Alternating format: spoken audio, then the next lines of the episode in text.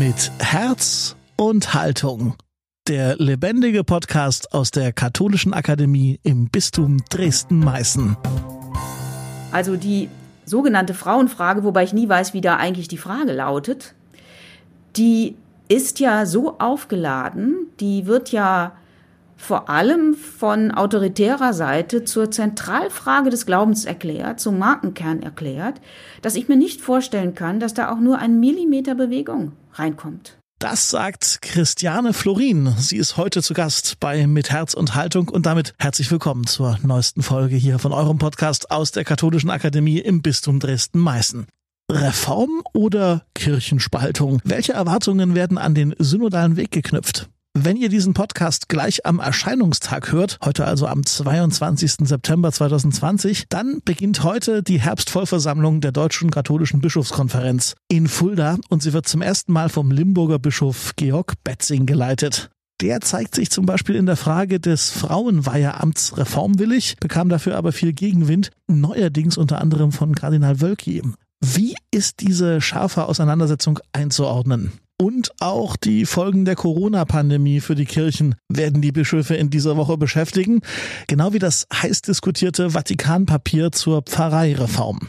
All das und sogar noch ein bisschen mehr diskutieren wir jetzt mit Dr. Christiane Florin. Sie ist seit 2016 als Redakteurin für Religion und Gesellschaft beim Deutschlandfunk in Köln tätig. Zuvor leitete sie die Zeitbeilage Christ und Welt und das Feuilleton der Wochenzeitung Rheinischer Merkur. Als Journalistin hat sie quasi täglich mit Fragen rund um Religion und Kirche zu tun und sie wird die Bischofskonferenz in dieser Woche aufmerksam verfolgen.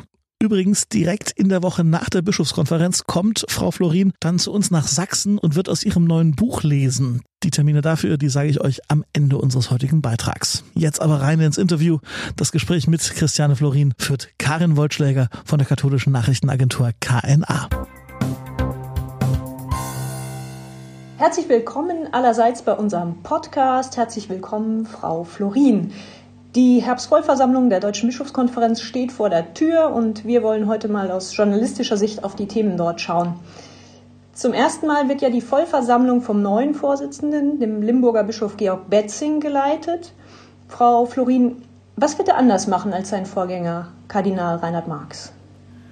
Er ist ein anderer Typ. Er ist zunächst mal, ich sag mal, im Auftreten etwas zurückhaltender wirkt weniger machtbewusst. Ob er das dann tatsächlich ist, das kann ich gar nicht beurteilen.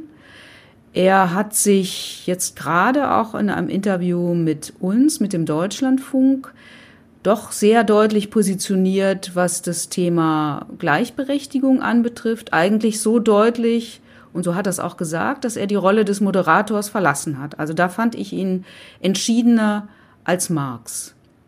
Ich glaube aber, dass er dieselben Probleme haben wird wie Kardinal Marx. Es ist einfach eine tief zerstrittene Bischofskonferenz. Ich habe den Eindruck, es sind mindestens zwei Kirchen in einer. Und ich habe gar nicht den Eindruck, dass Georg Betzing einen Weg gefunden hat, die Lager irgendwie zusammenzubringen, diesen Konflikt oder diese vielen Konflikte zu befrieden. Also das läuft bei ihm nicht anders als bei seinem Vorgänger. Auch bei den Bischöfen geht es ja diesmal um Corona. Die Pandemie hat zum einen ganz praktische Auswirkungen auf das Treffen. Die 69 Bischöfe und Weihbischöfe vom Alter her meist Risikogruppe tagen in Fulda nicht wie üblich im Priesterseminar zu eng, sondern im großen Saal des Stadtschlosses. Außerdem dauert das Treffen nur drei statt vier Tage. Aber auch inhaltlich hat Corona die Kirchen ja herausgefordert. Wir haben hier im Podcast schon über die Kritik am Verhalten der Kirchen gesprochen. Ein halbes Jahr leben wir nun schon mit Corona. Was denken Sie, Frau Florin? Inwieweit hat und wird Corona das künftige kirchliche Leben nachhaltig verändern? Also das Offenkundigste ist ja, dass die Kirchensteuereinnahmen sinken werden. Also das, was durch sinkende Mitgliederzahlen nicht so spürbar geworden ist, das schafft jetzt Corona. Das Geld wird weniger. Das glaube ich, das wird einiges bewegen und einige Debatten vielleicht auch noch verschärfen. Das Zweite ist, dass die Bischöfe, die etwas äh, sensibler sind in der Wahrnehmung der Außenwelt, glaube ich, das Gefühl haben oder die Angst haben, die Menschen vermissen uns gar nicht. Also viele kommen zurecht ohne Gottesdienste, auch ohne Kleriker, ohne Priester, ohne Bischöfe. Entweder weil sie sich gar nicht wirklich für das, was kirchliches Leben bisher so bedeutet hat, interessieren oder weil sie eigene Wege gefunden haben. Also ich habe aus vielen Gesprächen herausgehört, so etwas wie die Angst, die kommen gar nicht mehr zurück. Die sehen, dass es auch ohne geht, die ermächtigen sich selbst. So, also dass Corona eigentlich das vorwegnimmt, was vielleicht sonst in einigen Jahren gekommen wäre. Und dann der dritte Punkt ist die Diskussion, die ja noch gar nicht abgeschlossen ist, unter dem Stichwort, haben die Kirchen, die Diskussion wird ja auch in der evangelischen Kirche geführt, haben die Kirchen versagt? Waren die nicht bei den Menschen? Und da merken, glaube ich, einige Würdenträger auch, dass es nicht so einfach ist zu sagen, nein, wir haben doch nicht versagt, es gab so viele gute Initiativen, sondern sie spüren, dass da so ein, so ein Grundgefühl ist, dass sich die Kirche gar nicht so richtig interessiert oder gar nicht so richtig rauswagt, sondern dass da mehr so ein abwartendes Verhalten war. Ich kann selber die Frage gar nicht so eindeutig beantworten, ob die Kirche versagt hat, weil ich glaube, es gibt das eine wie auch das andere. Aber ich glaube, dieses Wort versagt, das hat sehr getroffen und hatte ja dann auch zu reflexartigen Abwehrreaktionen geführt. Mhm. Denken Sie, dass die Bischöfe aus Corona auch was gelernt haben? Ich weiß nicht, ob Bischöfe so andere Menschen sind wie alle anderen auch. Ich meine, von der, vom Kirchenrecht her sind die in einem ontologisch anderen Daseinszustand. Aber äh, jetzt mal nüchtern betrachtet, glaube ich, dass zumindest die Nachdenklichen unter den Bischöfen jetzt noch gar nicht sagen können. Erstmal ist Corona noch nicht vorbei. Und dass die jetzt auch noch nicht sagen können, was, was hätte man denn daraus lernen können, denn alles ist ja so ein bisschen floskelhaft, dass man sagt, ja, wir überlegen, ob wir dann so weitermachen wollen mit dem Kapitalismus, mit der Ausbeutung der Natur oder wir überlegen jetzt jeder im persönlichen Leben, ob es entschleunigt ist. Wir, wir müssen uns mehr um die sozialen Belange kümmern, um diejenigen, die jetzt wirtschaftlich existenziell gefährdet sind. Ich weiß es nicht, ob man diese Lehren jetzt schon jetzt schon ziehen kann, denn es, äh, es ist nicht vorbei und mir sind eigentlich die lieber, die vorsichtig sind, die sagen, es ist noch vorläufig. Und ich fand eigentlich diesen Gedanken ganz klug, wie werden wir uns eigentlich, wenn denn die Pandemie mal vorbei ist, wie werden wir uns eigentlich daran erinnern? Ja, was könnte denn eine Form des Gedenkens sein? Des Gedenkens an das Leid, an die Solidarität, die es ja auch gab. Also das finde ich ist eigentlich ein angemessener Umgang damit und nicht jede Krise ist eine Chance und ich habe so rasend viel daraus gelernt. Dafür ist einfach der Preis zu hoch. Ein weiteres Top-Thema beim Bischofstreffen ist natürlich das binnenkirchliche Mammutprojekt Synodaler Weg. Wie viel trauen Sie dem Reformprojekt zu?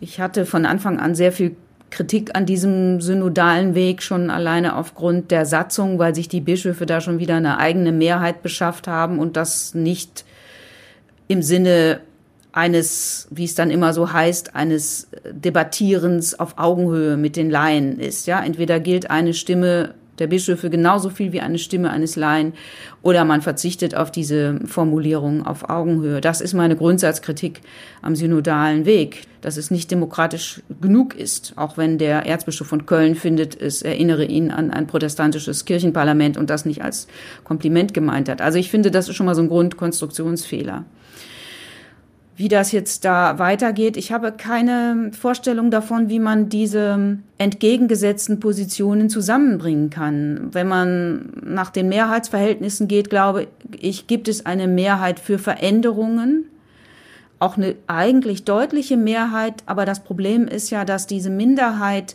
nicht nur sagt, wir hätten auch gerne Veränderungen, aber anders, sondern dass die sich fundamental dagegen sperren, was mit Strukturveränderungen, mit institutionellen Veränderungen zu tun hat. Dass die sagen, die Kirche ist gut so, wie sie ist und wenn es überhaupt ein Problem gibt, dann ist es der Glaubensmangel der Menschen und da müssen wir halt missionieren, aber an der Institution muss man gar nichts ändern. Und ich sehe nicht, wie es da zu einer Schnittmenge kommen soll, wie da der Vorsitzende oder wer auch immer eine Brückenfunktion haben soll. Also ich bin da eher so gestimmt, dass ich glaube, dass man über die Strecke von zwei Jahren nicht zusammenhalten wird, sondern dass das auseinanderfliegt, wahrscheinlich in der Form, dass diese Fundamentalopposition sagt, wir gehen da raus. Wir wollen das ebenso nicht. Man hat ja schon vielleicht als Vorzeichen gesehen, dass sich der Kölner Weihbischof Schwaderlapp verabschiedet hat aus einem Synodalforum. Und andere, die genauso ticken, sind ja auch mit dem, mit dem Grundsatzprogramm, obwohl sie es ja gemeinsam eigentlich mittragen wollten, sind ja mit diesem Grundsatzprogramm Synodaler Weg nicht einverstanden. Und die Kirche ist so konstruiert, dass jeder Bischof sein eigener Burgherr ist, jeder Bischof eigentlich machen kann, was er will und ja auch nicht an Mehrheitsentscheidungen der Bischofskonferenz gebunden ist. Ich sehe, dass aus anderen Ländern der Welt schon auf diesen synodalen Weg mit einer gewissen ja, Bewunderung geschaut wird, weil in anderen Ländern in der katholischen Kirche sowas noch nicht zustande gekommen ist. Aber ich glaube, dass es auf eine Beschäftigungstherapie hinausläuft. Ohne fassbare Ergebnisse und eigentlich auch ohne Befriedung der verschiedenen Lager. Kardinal Wölki, Erzbischof von Köln, den Sie gerade auch schon erwähnt haben, hat ja im Interview mit der katholischen Nachrichtenagentur vor ein paar Tagen davor gewarnt, dass die Reformdebatte schlimmstenfalls in eine Kirchenspaltung führen könnte. Zitat, das wäre am schlimmsten, wenn hier so etwas wie eine deutsche Nationalkirche entstehen würde. Wie ist das einzuordnen? Als Drohkulisse aus Pappmaché, die hinten rüber kippt, wenn man einmal mit dem Finger schnippt, so würde ich das sagen.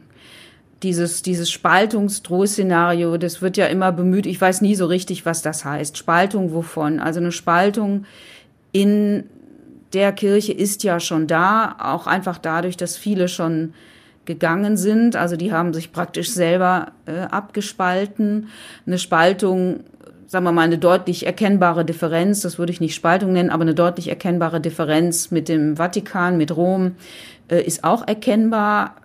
So, und dieses mit der Nationalkirche, das halte ich für ein Klischee und ehrlich gesagt für ein ziemlich übles Klischee, weil das hat jetzt Kardinal Wölki nicht so deutlich gesagt, aber es klingt ja immer an, weil man damit auch ja den Vorwurf macht, oh, eine Nationalkirche, das hat ja eine ganz schlimme Geschichte, bis hin eben zur Zeit des Nationalsozialismus, wo man sich also viel zu nah an den Staat rangeschmissen hat, anstatt auf die Wahrheit zu setzen und so weiter und so fort. Also das ganze Programm, was dieses Wort aufruft, das lehne ich ab. Ich lehne es inhaltlich ab, es ist in der Sache nicht zutreffend und es ruft eben auch Bilder auf, die unredlich sind ich, ich weiß eben auch nicht, was, was dieses, also was dieses Szenario dann in der Sache sagen soll. Was heißt das? Es sind viele, viele Krisenphänomene feststellbar und die schon seit Jahrzehnten.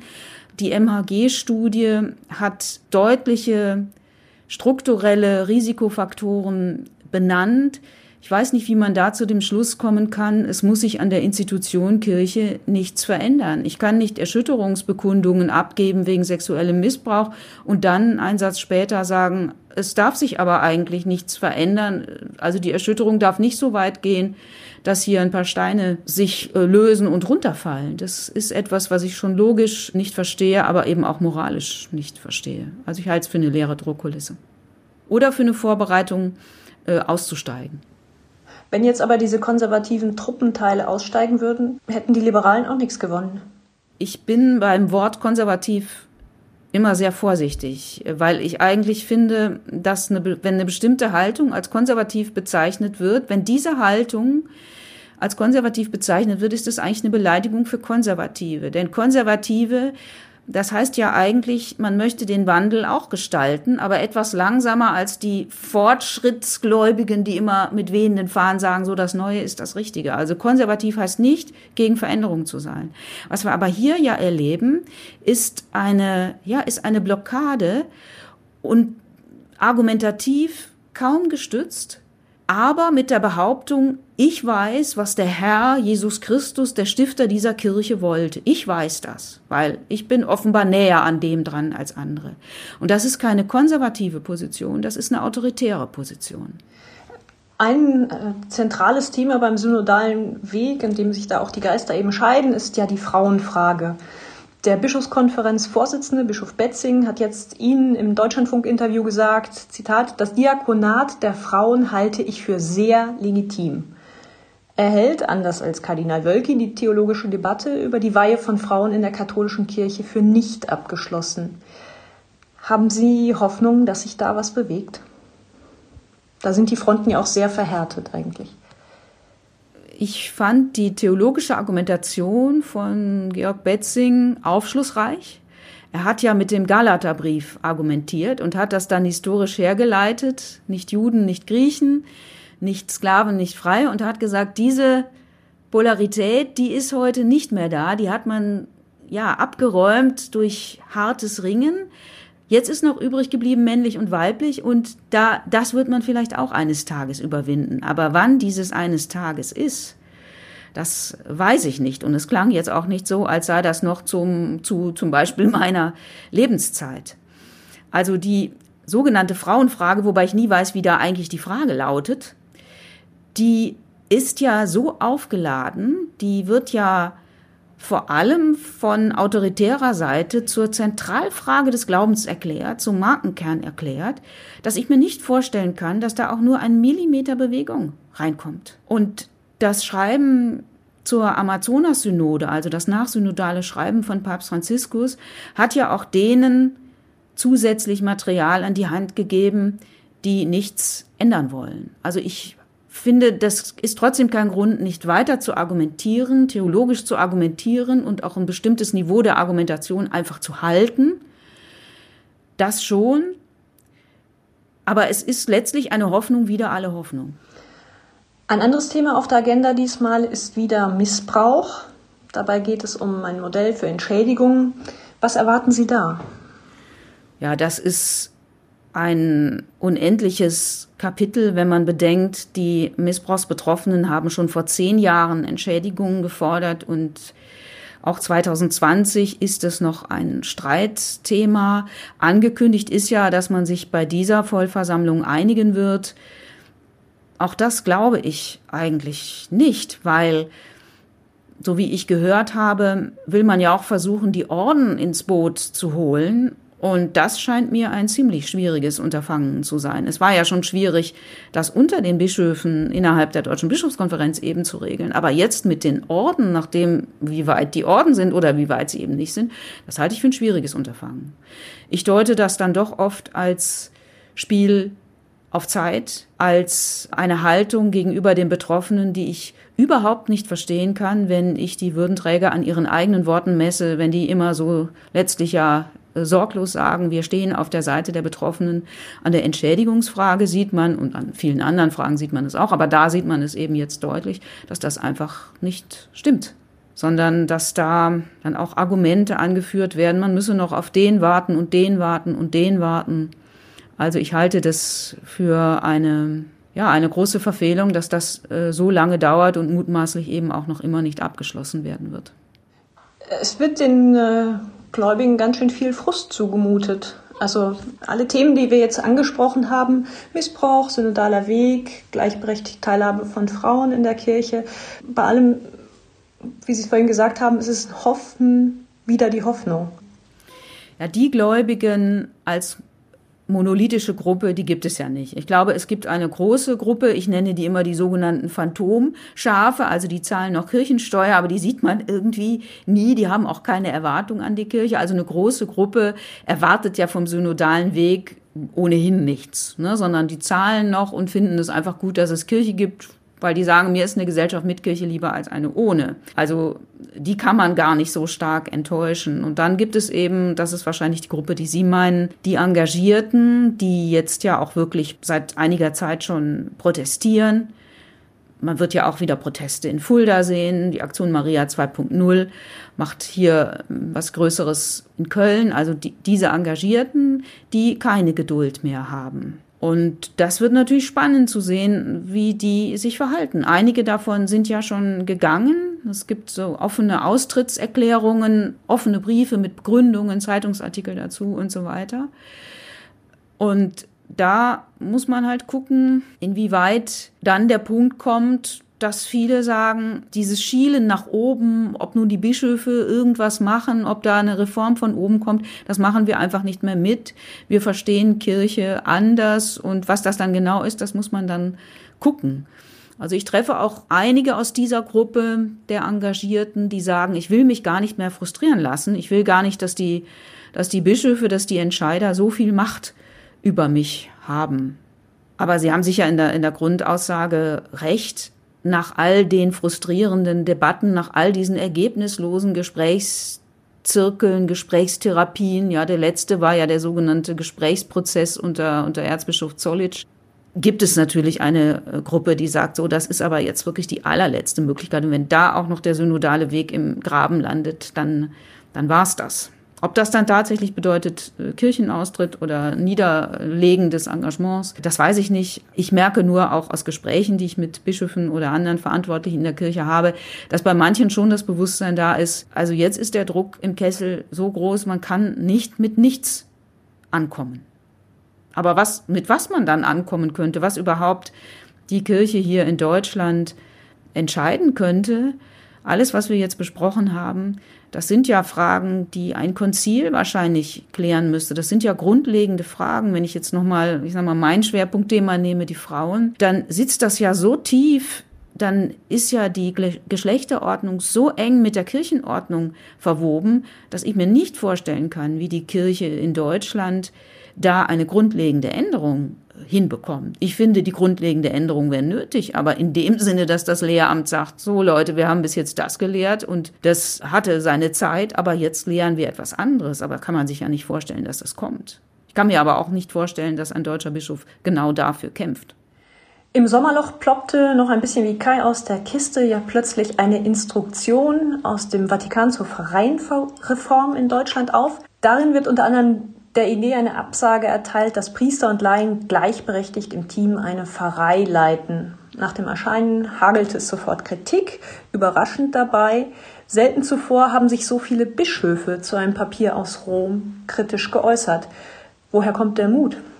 Keine Ahnung, ob das Mut erfordert, weiß ich nicht. Also sie sind ja alle noch da. Sie sind ja jetzt nicht bestraft worden dafür, haben nicht ihren Posten verloren. Vielleicht hat einen der Heilige Vater oder wer auch immer diese Instruktion zu verantworten hat, etwas weniger lieb. Aber damit können vielleicht auch erwachsene Männer leben. Also das weiß ich nicht. Ich muss sagen, mich hat diese Instruktion gar nicht so überrascht. Ich finde ja, wenn man sich ein bisschen im Kirchenrecht auskennt, und das hatte ich kürzlich auch noch mal gelesen, dann sieht man ja sehr deutlich, dass die Leitungsgewalt an die Weihe gebunden ist und dass alles andere sorgsam herbeikonstruierte Ausnahmen sind, ja. Also dieses Grundmuster Weihe und Leitungsgewalt, das ist einfach im Aufbau der katholischen Kirche verankert, das ist so gewollt und ich fand es immer falsch, das klein zu reden und so zu tun, ach, wir sind doch alle Getaufte und Gefirmte und so weiter. Das stimmt einfach nicht. Also man müsste das Kirchenrecht ändern. Man müsste, es gibt ja auch eine Art Verfassungsdebatte, müsste eine Kirchenverfassung haben, die etwas anderes vorsieht, wenn man das wirklich will, dass äh, Laien Leitungsgewalt ausüben können. Aber wenn das nicht gelingt, dann bleibt das ja immer so im Stadium der Willkür. Denn das Stadium ist es ja jetzt. Also es gibt jetzt eine Instruktion, es gibt aber zugleich Bekundungen von Bischöfen, dass sie sich daran so nicht halten werden. Das kann man ja toll finden und kann sagen, oh, das sind Freiräume. Ich würde sagen, es ist Willkür. Es wäre doch schöner, wenn für alle das Gleiche gelten würde, wenn es eine gewisse Rechtssicherheit geben würde. Letzte Frage. Was müsste geschehen, dass Sie am Ende dieser Vollversammlung sagen, Mensch, da haben Sie was hingekriegt? Äh, so, so gucke ich da gar nicht drauf, muss ich sagen. Ich habe da doch, ich denke da doch mehr so in, in Jahrzehnten oder in, in Jahrhunderten. Ja, ich finde es eben wichtig, bestimmte Argumentationsstränge immer weiter äh, zu, zu erzählen, immer weiter zu verfolgen. Ich glaube einfach, dass die Situation derzeit so verfahren ist, dass auch dieses System Kirche, dieses autoritäre System katholische Kirche so fehlkonstruiert ist und auch Menschen, Verantwortungsträger so deformiert, dass man da mit einer Vollversammlung gar keine Erfolge feiern kann. Ich finde auch, dass bei manchen die Bewusstseinsbildung noch gar nicht so abgeschlossen ist, was da alles eigentlich systemisch geändert werden müsste. Und insofern, also ich sehe die Sache ja eher äh, sportlich. Ja, ich beobachte es und äh, schreibe ab und an Bücher und beteilige mich an Debatten. Aber ich könnte das jetzt nie so nah an mich heranlassen, dass ich sage, oh, da bin ich jetzt gigantisch erfreut oder gigantisch enttäuscht. Frau Florin, haben Sie herzlichen Dank und kommen Sie gut durch die Krise. Ja, danke. Sie auch. Karin Wollschläger von der katholischen Nachrichtenagentur KNA im Gespräch mit Christiane Florin vom Deutschlandfunk zur heute beginnenden Herbstvollversammlung 2020 der Deutschen Bischofskonferenz. Wenn ihr jetzt sagt, Mensch, diese Frau würde ich gerne mal live erleben, das ist gar kein Problem. Christiane Florin kommt nach Sachsen und zwar schon in der Woche nach der Bischofskonferenz und sie wird aus ihrem neuen Buch lesen. Das Buch heißt Trotzdem, Ausrufezeichen, vom Versuch, katholisch zu bleiben. Die Termine dafür sind der 29. September, da erlebte sie im Leibniz Forum in Leipzig und am 30. September dann im Agricola Forum in Chemnitz. An beiden Abenden der Katholischen Akademie geht es jeweils um 19.30 Uhr los. Und das war's für heute von uns. Wir freuen uns wie immer über Lob und Kritik von eurer Seite. Schreibt uns einfach auf lebendig-akademisch.de oder lasst uns eine nette Bewertung da, zum Beispiel bei Apple Podcasts. Und wenn ihr uns helfen wollt, dann sagt am besten weiter, dass es uns gibt. Mund-zu-Mund-Propaganda wirkt. Und wir freuen uns über jede und jeden, der neu zu diesem Podcast dazukommt. Mein Name ist Daniel Heinze. Ich sage Tschüss und bis zum nächsten Mal.